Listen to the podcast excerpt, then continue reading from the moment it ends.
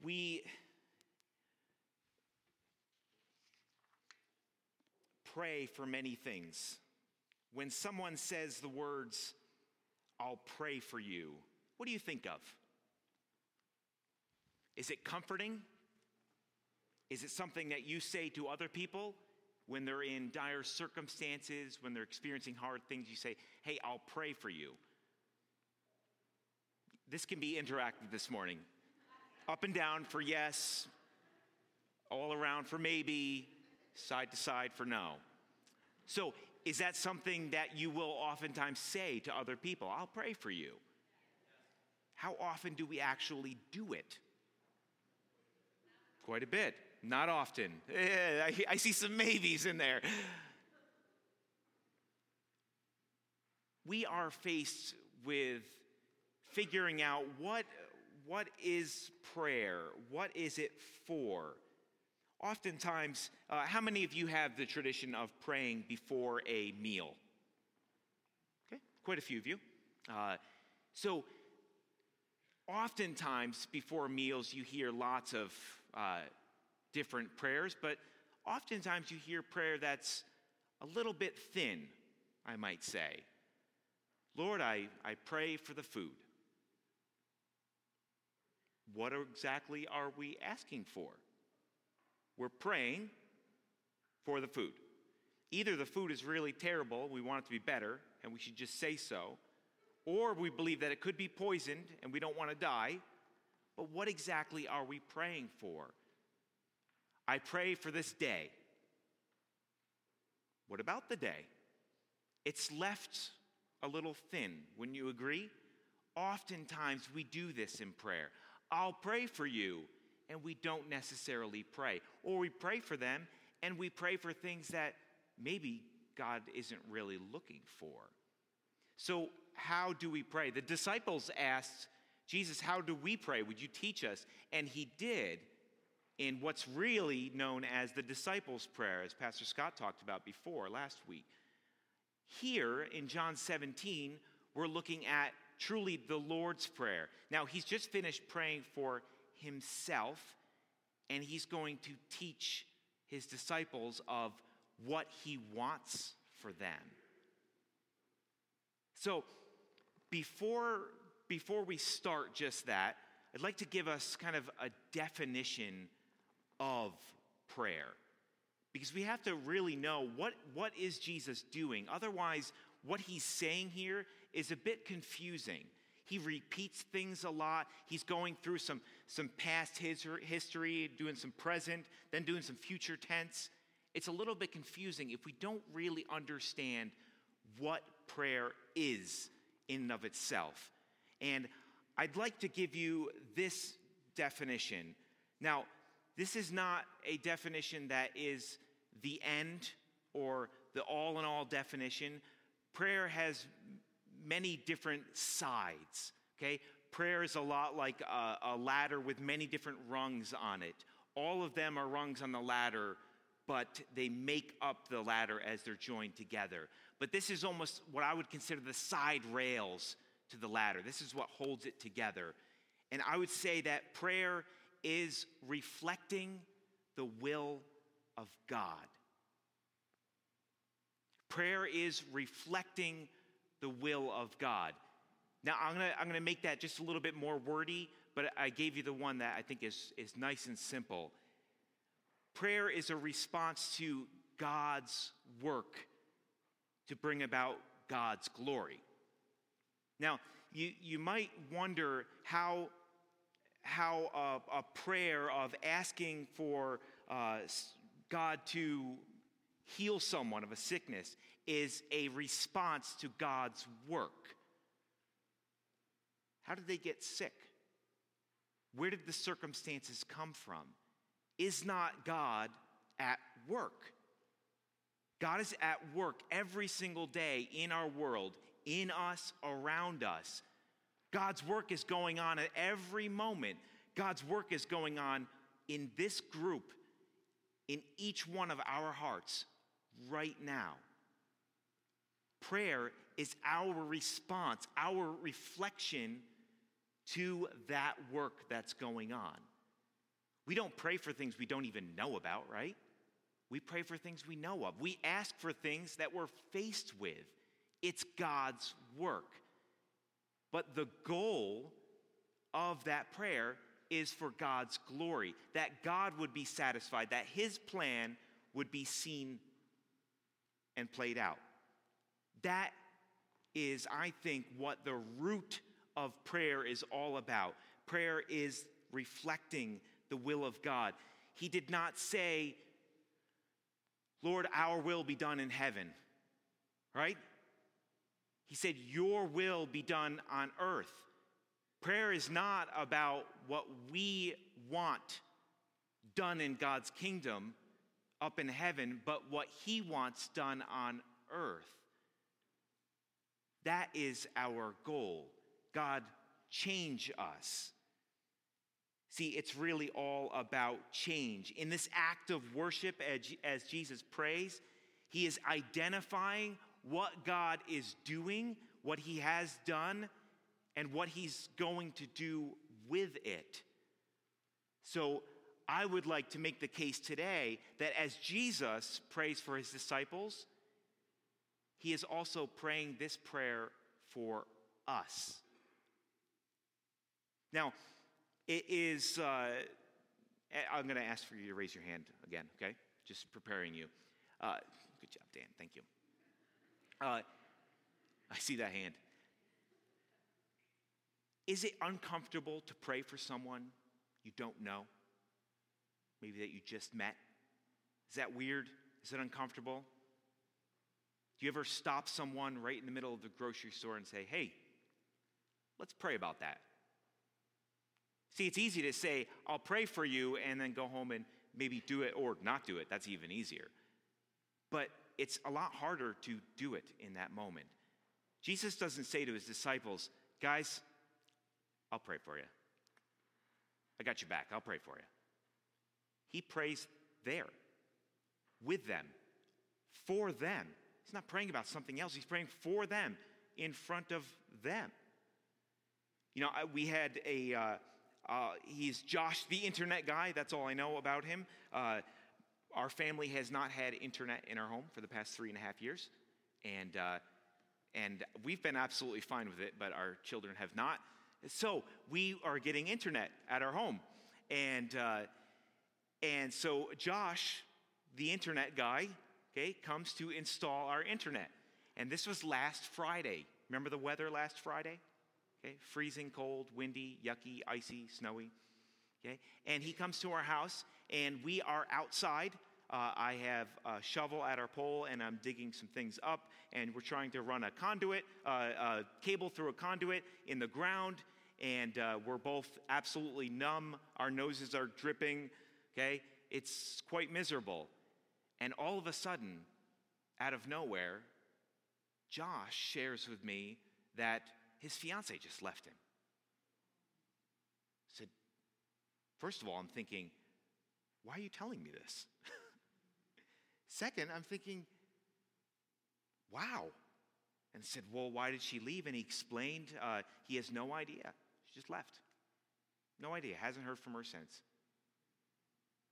The, the pain and the turmoil of things that he's going through. And so he said, Josh, uh, uh, can, I, can I pray for you right now? And he looked at me. He said, Sure, I guess so. because it's awkward, right? So I'm going to say, Hey, I'm going to I'm not going to just talk to you. I'm going to talk about talk to an invisible force that you can't see and that I can't see. And we're going to bring what you just brought to me before him.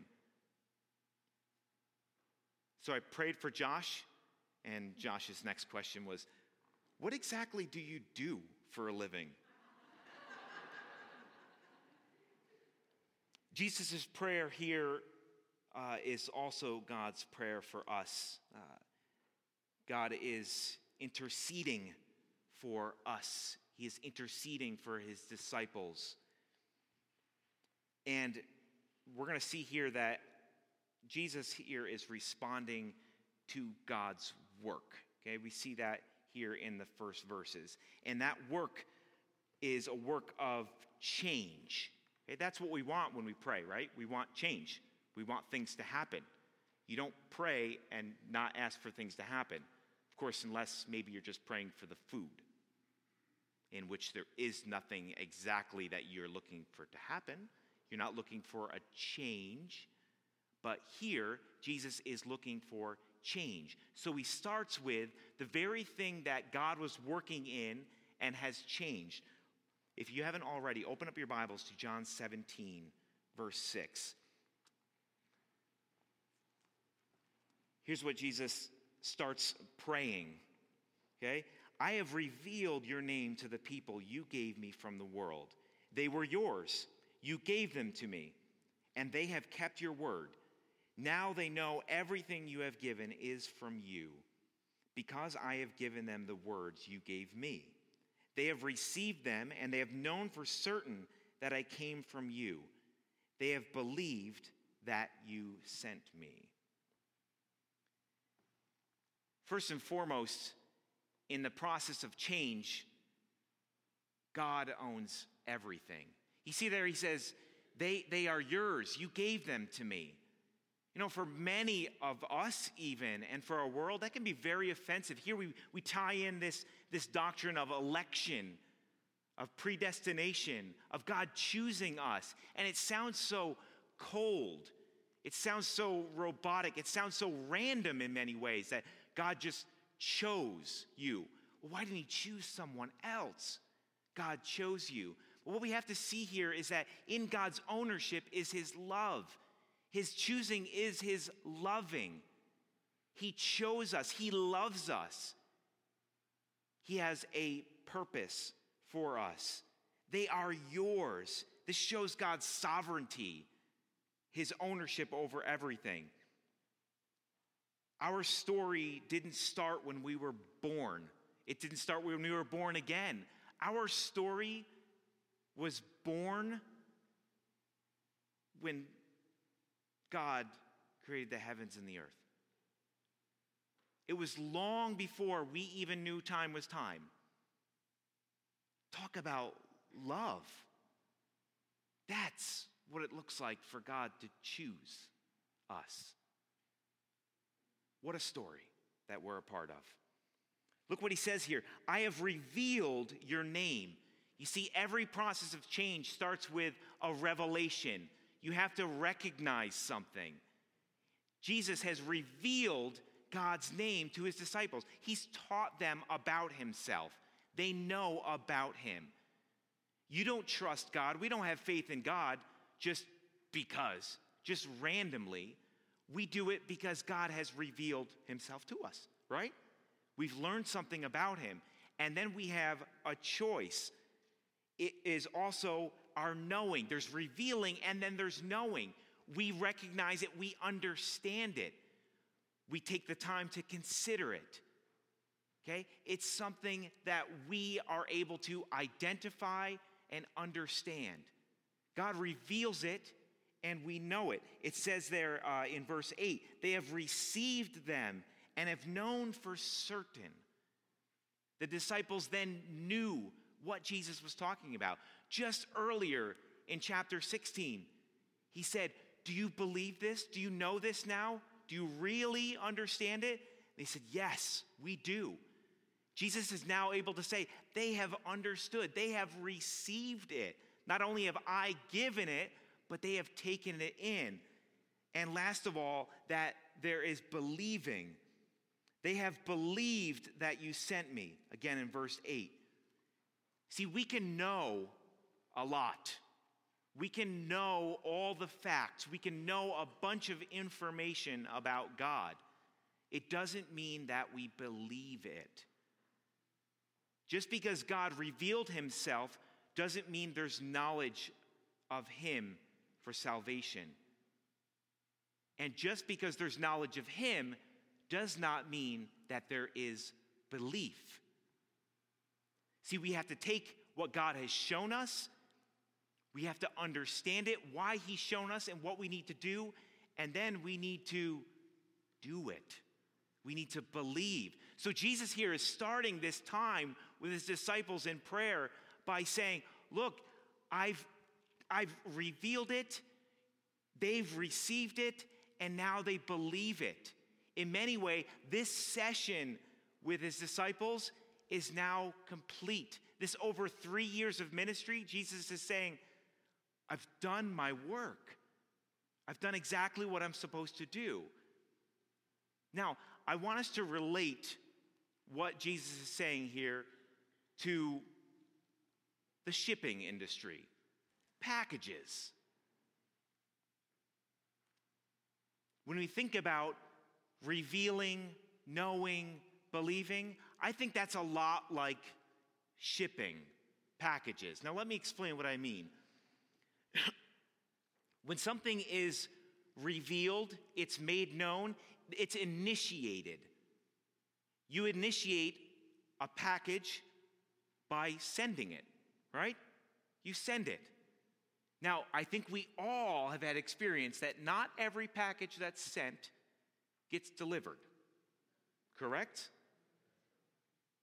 Many times when family members and people were sending us packages overseas in Kosovo, they got it back. A lot of times it was a lot worse for the wear. But when it got there, if it got there, I tell you, it was really beat up. Really beat up. Dirty, crunched, worn. When God reveals something, it's like Him sending a package.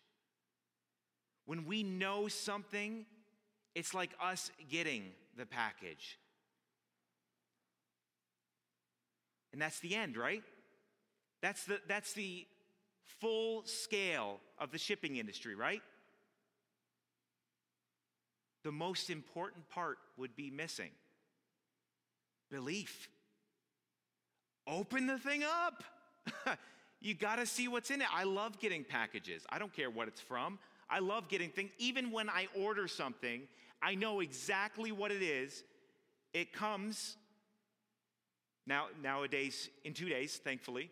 Okay? It, it comes and I can't wait to open it. I already know what it is. I already know what my plans are for it, what I'm going to do with it. But the great joy is in opening it. So I think a lot of this process of revealing, knowing, believing is a lot like the shipping industry and packages of sending, receiving, opening, full enjoyment. But you see, here there's something more. Even through all of that, we are left needing something more. As Jesus' time with his disciples is coming to an end, there's going to be a new process. Now, the process itself stays the same, but there's going to be a new venture in that process. And Jesus is going to ask for some of the very same things. As you see, if you take notes, okay, you'll see on your sheet that the acrostic there is UPS, okay? Because, because things like, uh, you know, FedEx and, uh, and Amazon shipping and things like that didn't exist. So we go back to Jesus' day and UPS, okay? So, UPS, okay, that is what the content of what Jesus is praying for. Jesus isn't teaching his disciples how to pray, he's teaching them what he wants for them.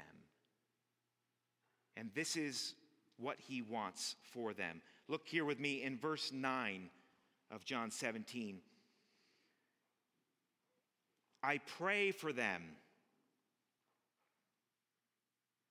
How would you feel when someone else says, I'm going to pray for you? I'm going to take you before the throne of God. You feel loved, right? You feel extra protected. And Jesus says, I pray for them. Out of all the things, out of all the experiences that just went on in the, the 30 some odd years of Jesus' life, and he prays for them. He prays for his disciples. Look how meaningful God's choosing and his love is. I pray for them. I am not praying for the world, but for those you have given me, because they are yours. Everything I have is yours, and everything you have is mine, and I am glorified in them. I am no longer in the world, but they are in the world. I am coming to you, Holy Father. Protect them by your name that you have given to me, so that they may be one as we are one.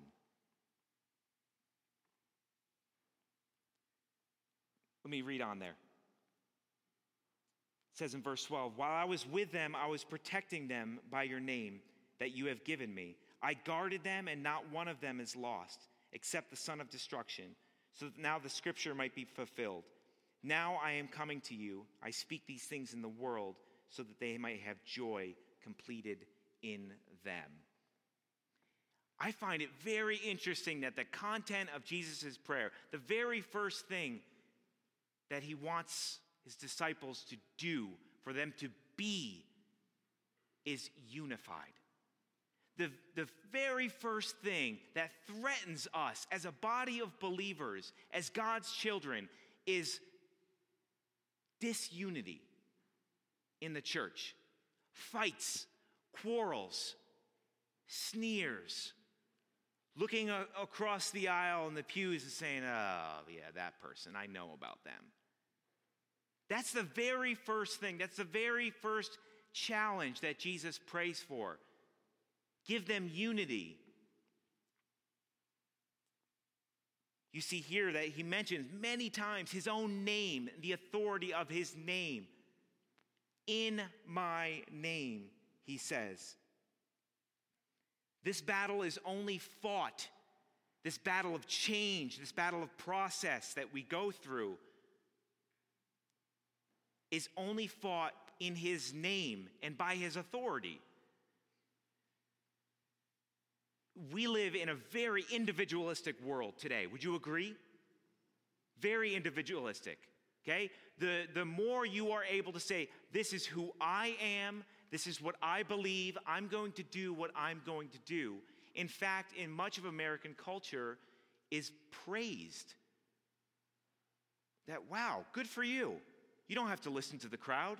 Go your own way, be your own boss. This is exactly what Jesus is praying against. We are being called into unity.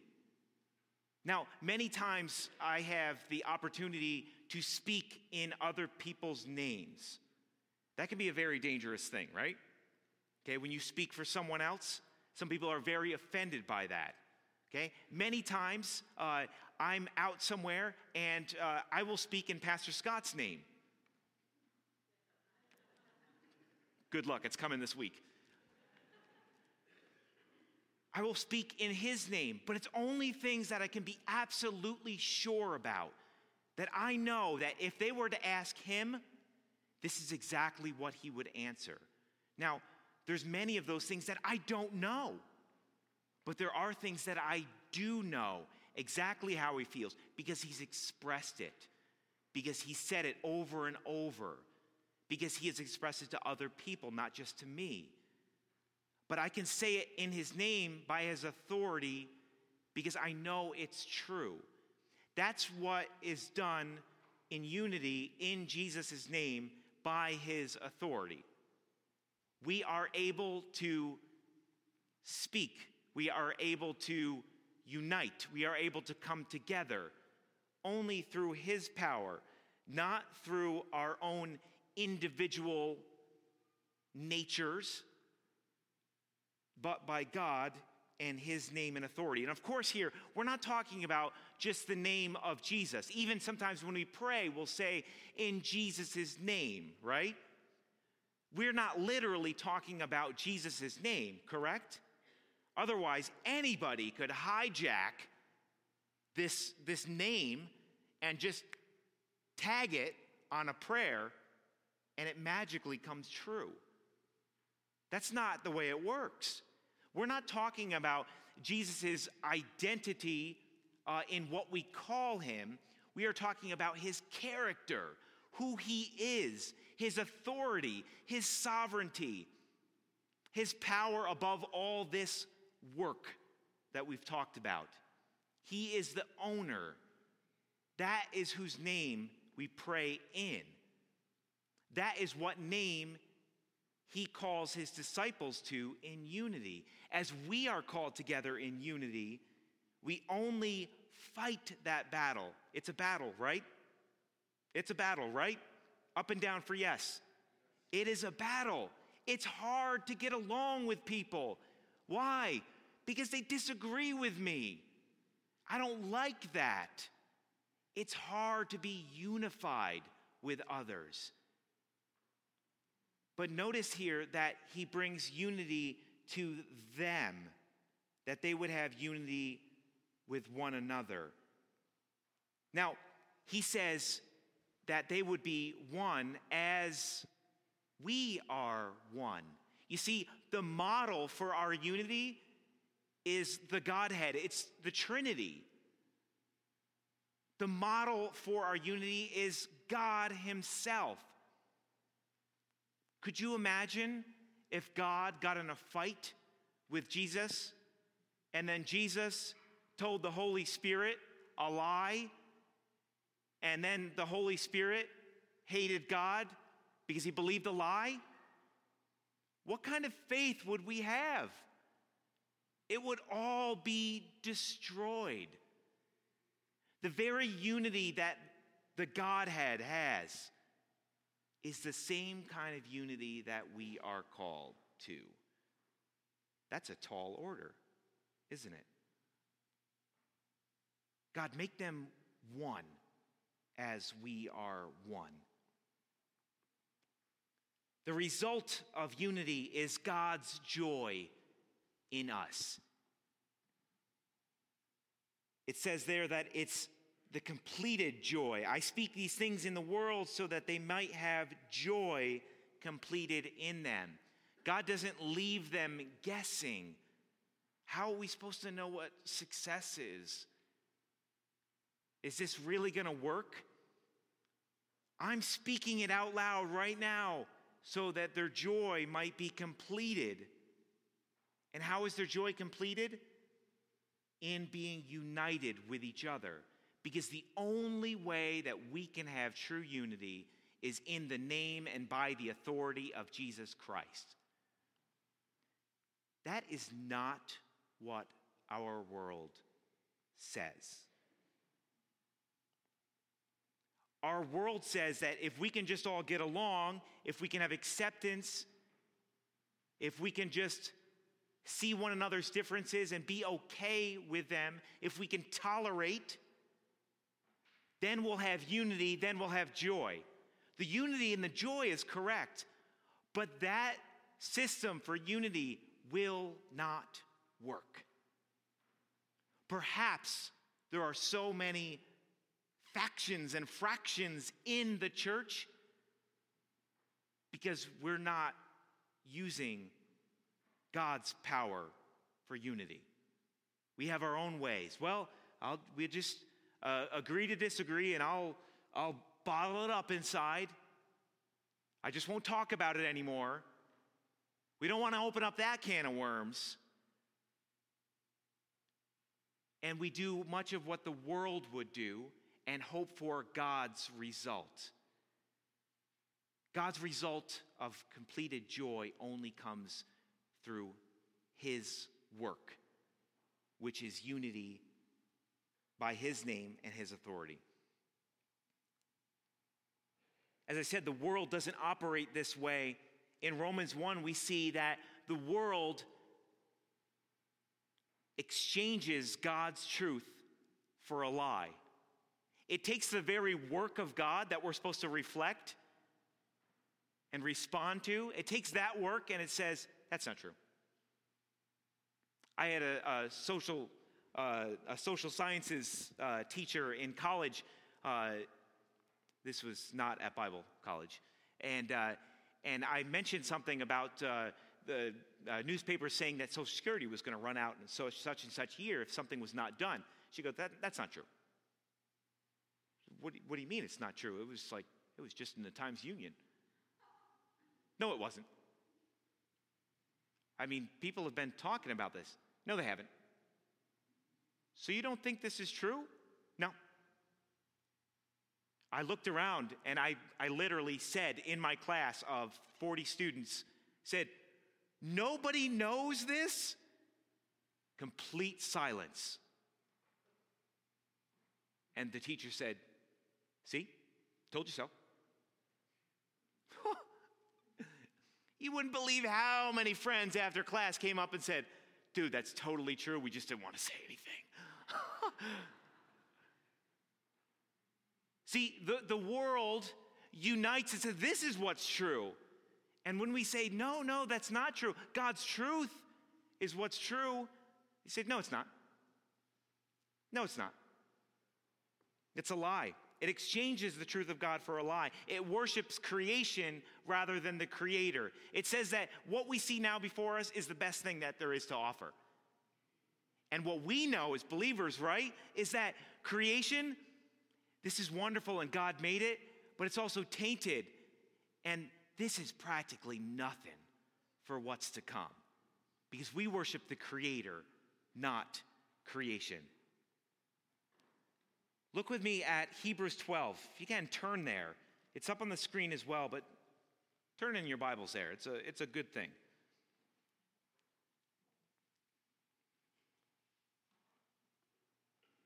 Therefore, since we also have such a large cloud of witnesses surrounding us, let us lay aside every hindrance and the sin that so easily ensnares us. Let us run with endurance the race that lies before us, keeping our eyes on Jesus the source and perfecter of our faith. For the joy that lay before him, he endured the cross, despising the shame, and sat down at the right hand, uh, the right hand uh, of the throne of God. For the joy set before him. What was the joy that was set before him? The cross? No. No. See, the, the joy isn't in the hardship, the joy isn't in the trial, but as, as James 1 says, that we consider it joy. It's not joy, but we consider it joy because of what comes after it. For the joy set before him of being with his Father, providing redemption for all of us as sinners, as enemies of God. That was the joy set before him. What did he do? He did what was hard. It's hard to have unity, it's tough. If we pretend that it's actually easy, it's not going to happen. It's done by his name and his authority. It's modeled by his Trinity and the result of it will be a completed joy in us as we look ahead to what God has for us. See, what God has promised us is not necessarily what is in close proximity to us.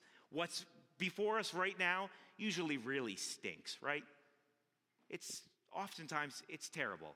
We go, ugh. How many of you have woken up at least one day this week and went, I have to get up. Yeah. Why did all the kids raise their hand? See, children, follow the adult's example. it's hard. Life is hard. Living in unity with God's people is really tough. And it's going to take looking forward to God's completed joy, what happens from that unity to empower us. Notice the possibility here as, as Jesus talks about the world. Excuse me. Back in John 17, it says that uh, not one of them is lost except for the son of destruction, so that the scripture may be filled. filled. Now I am coming to you, and I speak these things in the world so that they may have joy completed in them. I have given them your world, the, your word, excuse me. The world hated them because they are not of the world, just as I am not of the world. You see, here there's the possibility for two great extremes we can either be just like the world, or we can absolutely hide from it. Which do you find yourself in one camp or the other? Are you just like the world that God says you're not a part of anymore? And He's calling us out of? Or are you absolutely hiding from it?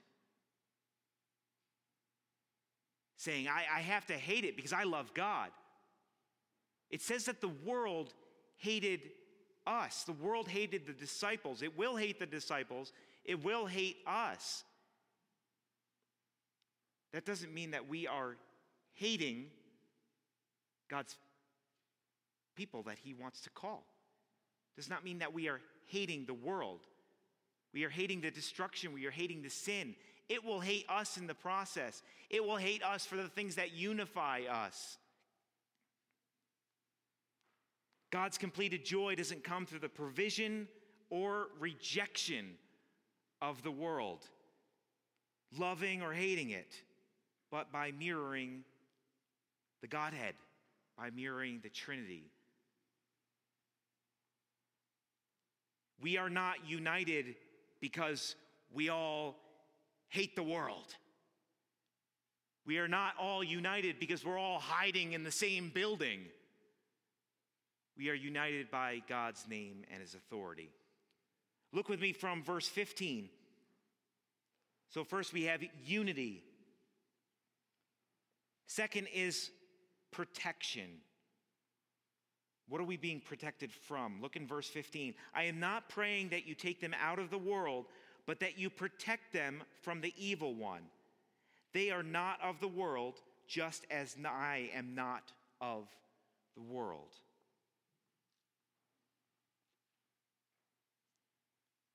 God, just as he, Jesus, excuse me, just as he was praying for his disciples to be protected by and in the name of Jesus, he asked that he would keep them. We are kept by and for his name once again, only for that purpose. It is for God, it is for God's name. We have a natural inclination to feel safe and protected, right? From birth, babies, infants want to be coddled and held, to feel safe, to feel protected. We actually feel the same way today. We just handle it differently. We call out for it in different ways. We have modified our behaviors, right? It would look a little foolish if you jumped in someone else's arms and started sucking your thumb and said, Hold me. Okay, we modify that behavior, but we still have the same need for protection. We still have the same desire to be safe. You see, protection here is for our unity, that God might be glorified. We are kept by and for his name. Our true predator is the evil one. That is who is truly against us. That is who we are being protected from. He is seeking to devour and extinguish our faith. Jesus knew that when he left his disciples that the devil's shift would go from him to the disciples, to the believers that would come of his disciples, to the disciples of the disciples, of the disciples of the disciples, to us today. That there would be a shift in attack in this war waged.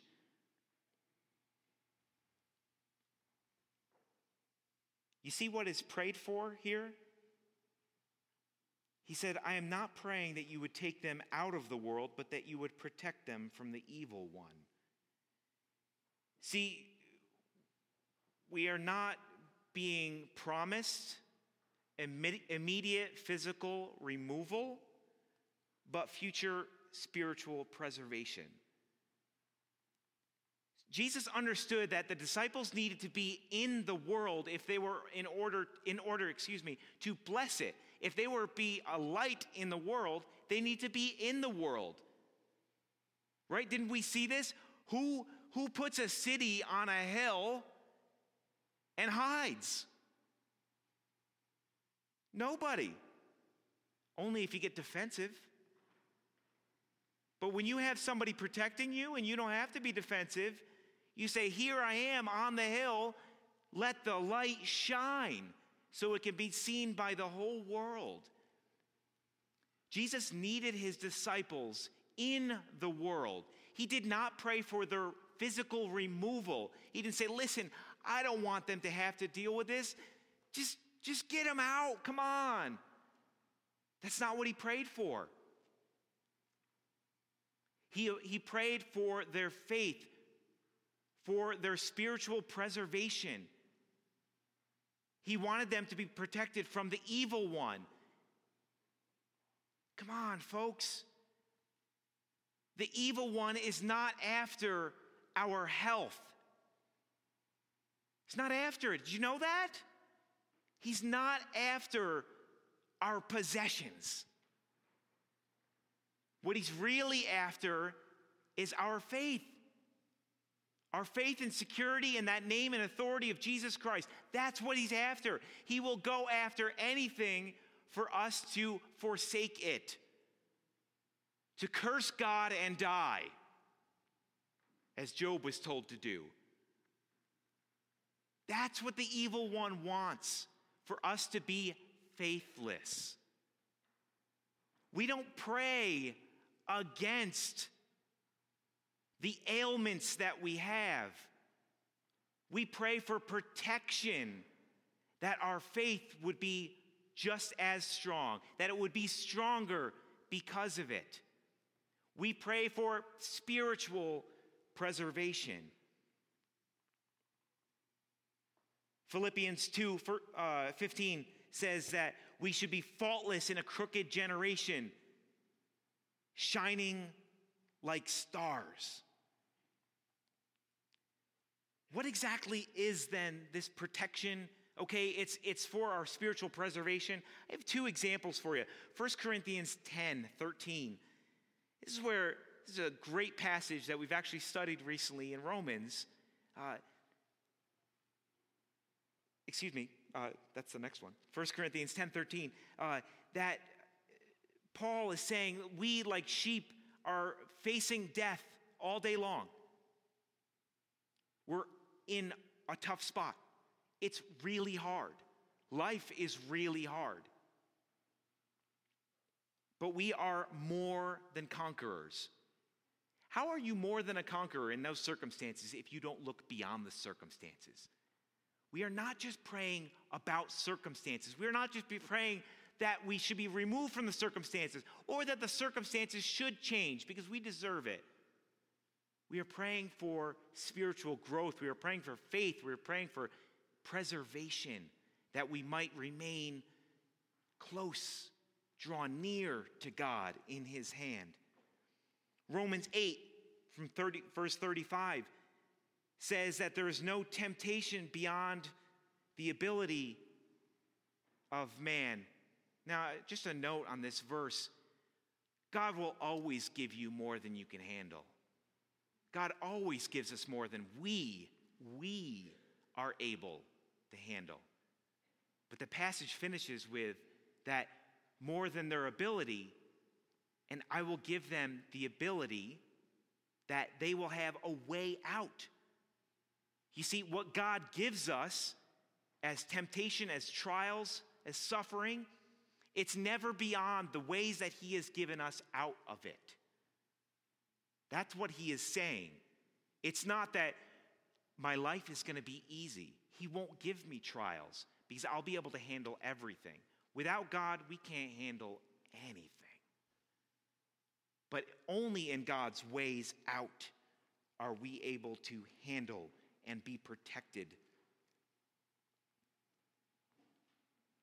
God has called us to a strong faith, to fight and be strong until the end. And lastly, God keeps us and protects us by sheltering us and fighting for us. Notice that God in his, in his word shows oftentimes that he is our strong tower. We can run, we can run to him. He shelters us.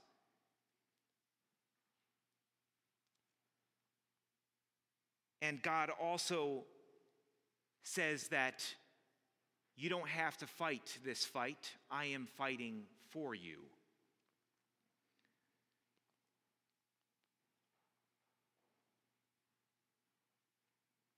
In many ways, I think really fleshing this out looks pretty ridiculous in the eyes of our world.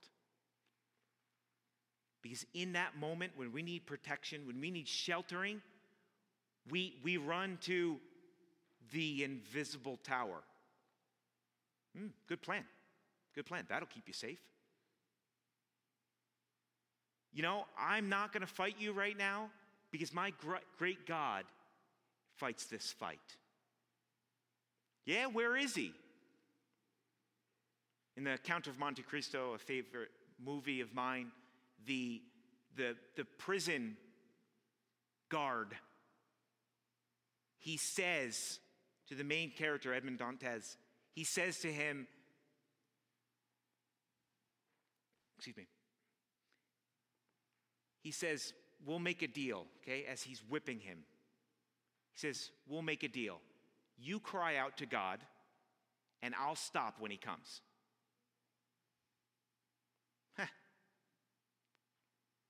It's true.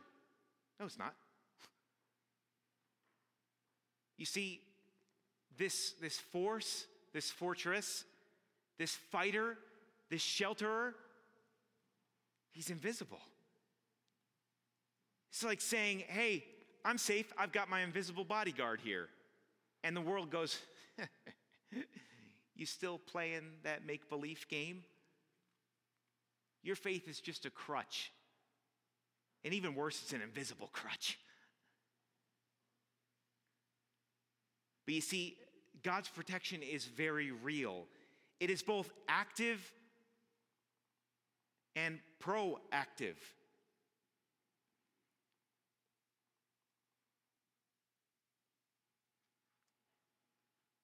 Lastly, from verse 17, Jesus says, Sanctify them by the truth. Your word is truth. As you have sent me into the world, I have also sent them into the world. I sanctify myself for them, that they may also be sanctified by the truth. Now, first of all, this word sanctification, okay? Sanctification means to be set apart for a holy purpose. Okay, that is what Jesus is doing here with them. He is setting them apart. He's, he's taking them not out of the world, but he's differentiating them from the world's ways. And they will hate them for it, but he's differentiating them. He's setting them apart, not taking them out, setting them apart for a holy purpose. Not just a purpose, but a holy one, by his name and by his authority. See, he's not just keeping them from something, protecting them, but he's keeping them in something. Jesus says, Keep them, draw them close to you, Father. He sets them apart for a holy purpose. Now, there's, there's three different parts to sanctification. Just want to clarify here. See, there's the ways that we've been sanctified in the past, that God has done a work in our hearts. He has saved us. We are His. Period. God has sanctified us. We are also presently being sanctified in the way we conduct ourselves, in our living. It's not merit, it's not what we do to be saved, but it is our conduct, conduct, excuse me, in which we are growing closer to God. We are growing stronger in our faith in this God who unites us and protects us. And lastly, we have this future sanctification for the joy set before us that it will be redeemed. God will come again and he will take us up with him and we will be complete. We will be completely satisfied. Our joy will be completed in him, in his kingdom. And we will reign with him forever in eternity. Sanctification in the future. The sanctification that Jesus is talking about here is a present day conduct sanctification. Sanctify them by the truth. Your word is truth. God wants us to honor him, but he wants us to re- take us from things that do not honor him to things that honor him. He wants to sanctify us, he wants to set us apart in our conduct. How does he do that?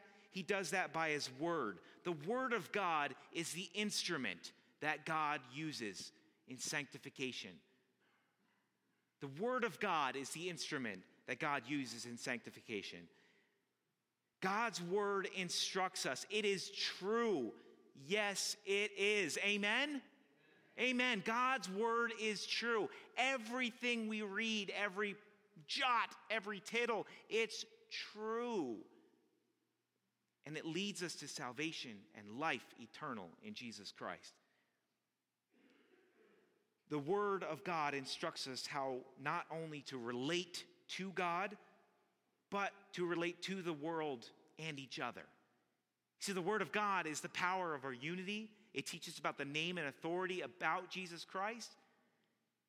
It gives us unity by His truth, in His truth. And we are brought together. It protects us. Consider Jesus in His temptation, Matthew 4. What did Jesus use against the devil himself? The very word of God, the truth of the word. What did Satan tempt Jesus with? Everything he was going to get from God. See, Jesus was tempted with the very things that said, hey, look at what you could have right now. Look at what's right at your doorstep. I could give you all the kingdoms. Jesus was going to get all the kingdoms. Yeah, but you could have it now. You could have protection now. Throw yourself from the cliff. Jesus knew what was coming, and he knew what was coming by the very word of God. We find our security and strength for the future by the word of God, for the joy set before us as well. Lastly, it keeps us united and protected. When we are being sanctified, we are united with one another and we are protected because we are being set apart for the same thing. We are brought in on the same team. We're not set apart in different places. We're all set apart together for the same purpose. That's tremendously unifying, but it can only be true if we follow His authority. They've been sanctified so that they might be sent into the world. I'm going to end with this as the, the music team comes.